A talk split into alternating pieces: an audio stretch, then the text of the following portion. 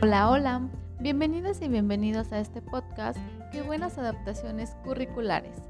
El día de hoy mi compañera Itzel Cruz y su servidora Paulina Flores hablaremos sobre un tema muy interesante que es acerca de las mismísimas adaptaciones curriculares.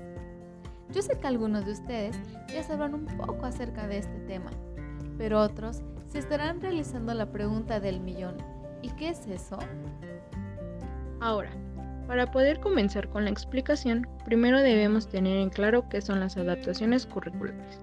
Pues si bien estas son las modificaciones que se realizan en los elementos del currículo, como los objetivos, destrezas, metodología, recursos, actividades, tiempo de realización de la tarea, evaluación y así como las condiciones de acceso con el fin de responder a las NE o mejor conocidas como las necesidades educativas especiales de cada estudiante. El principal responsable de realizar las adaptaciones curriculares es el docente, quien cuenta con el apoyo del DC y los jefes de área. La autoridad competente será la encargada de validar el documento y los padres de familia aportarán datos importantes con el apoyo del DS y deberán manifestar por escrito en una carta de aceptación su conformidad con la adaptación curricular implementada para su hijo.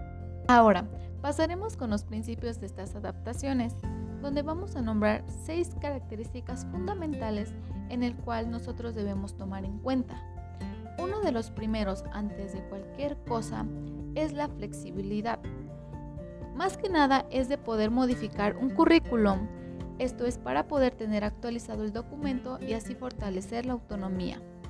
El segundo es ideal para el estudiante, ya que éste se adapta a cualquiera de ellos y más que nada con sus necesidades educativas especiales, o abreviadamente como NEE. En ello tiene clasificaciones como estas necesidades sensoriales o físicas, dificultades de aprendizaje y las alteraciones de conducta. En el tercero es más que nada conforme el contexto inmediato para el currículum el cual se adaptará. El cuarto es el realismo el cual tenga el currículum.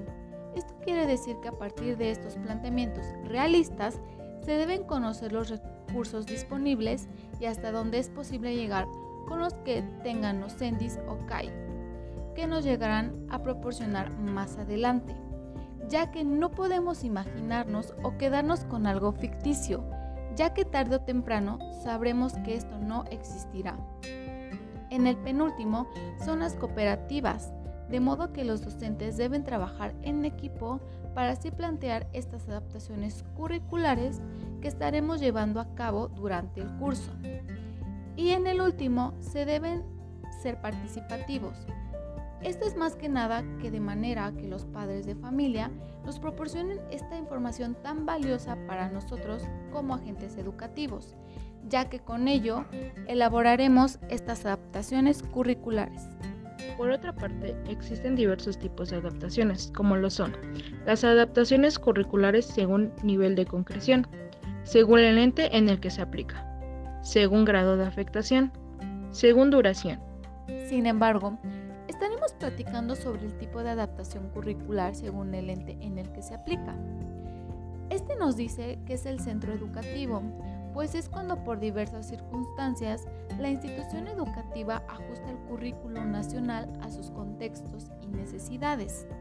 Además, que debemos tomar en cuenta las aulas, o más bien todos los estudiantes de algún grado y o curso de la educación general básica o del bachillerato general unificado esto sea ya según cualquiera que se requiera. Y para finalizar, tomar en cuenta a los individuos, ya que a partir de aquí es cuando la adaptación se realiza para un estudiante en particular y de esta forma atender a sus necesidades.